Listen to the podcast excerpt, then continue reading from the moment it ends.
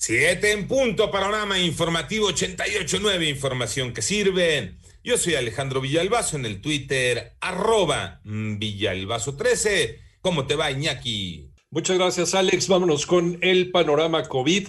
La cifra de casos de coronavirus a nivel mundial es de 150 millones 551 mil 424. Además, 87 millones 608 mil 572 personas se habrían, entre comillas, recuperado de esta enfermedad. El número global de fallecimientos ya llegó a 3 millones 166 mil 697. La Organización Mundial de la Salud aseguró que ningún país debe bajar la guardia contra esta enfermedad a pesar de que la vacunación en sus poblaciones avance bien. Pidió que todos mantengan las medidas de prevención esenciales como el uso de cubrebocas higiene de manos y que se eviten las reuniones masivas.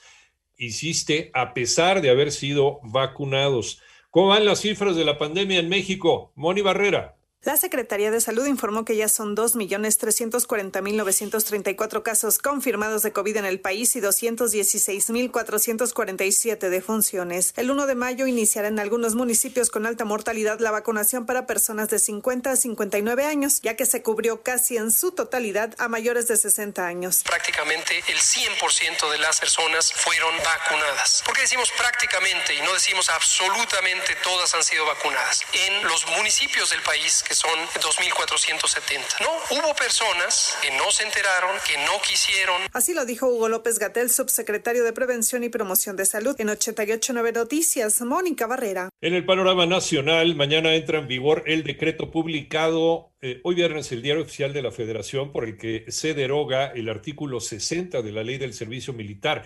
El Ejecutivo Federal tendrá 90 días naturales para realizar las modificaciones necesarias al reglamento de esta ley. Y el Senado de la República aprobó una nueva reforma a la ley de hidrocarburos para retirarle a la Comisión Regulatoria de Energía la facultad de regular las ventas que realiza Petróleos Mexicanos y en los hechos dar a Pemex el poder dominante sobre la venta de hidrocarburos y derivados del petróleo.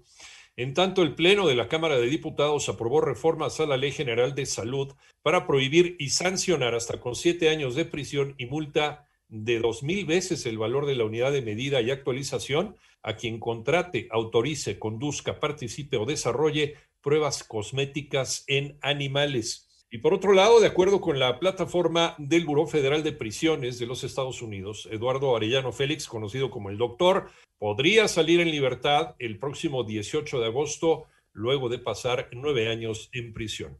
El presidente de la Cámara Nacional de la Industria de Producción de Masa y Tortilla, Rubén Montalvo, advirtió sobre el inminente aumento en el precio de la tortilla a causa de la avalancha de aumentos hasta del 40% que se han registrado en las materias primas, insumos y servicios como luz y gas.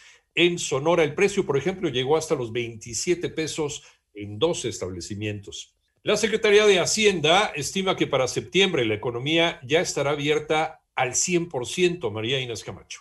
Lo peor de la crisis ya está pasando, por lo que para finales de agosto o principios de septiembre la economía podría estar abierta y estar operando al 100% de su capacidad. Así lo estimó la Secretaría de Hacienda, quien ratificó su proyección de crecimiento del Producto Interno Bruto en 5.3% para el cierre del año, cifra que podría ser revisada a la alza. Como resultado, estimamos un mayor crecimiento para el segundo trimestre, apoyado en el proceso de vacunación que permita una mayor reapertura de sectores. Se estima que para finales de agosto o principios de septiembre tener completamente abierta la economía y con la posibilidad de que la economía esté operando al 100% de su capacidad. Fue la voz de Gabriel Llorio González, subsecretario de Hacienda, para 88.9 Noticias, María Inés Camacho Romero. Las 7.7 en el panorama internacional, de acuerdo con el conteo de la organización Gun Violence Archive, en lo que va del 2021, un total de 471 menores de edad han muerto en incidentes relacionados con armas de fuego en los Estados Unidos.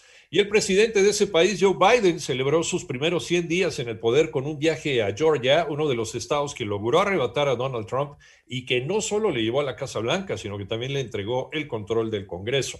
Y por otro lado, una gigantesca estampida producida durante una peregrinación judía que reunió a miles de personas en el norte de Israel provocó al menos 44 personas fallecidas, anunciaron los socorristas de la Magen David Adom, equivalente israelí de la Cruz Roja.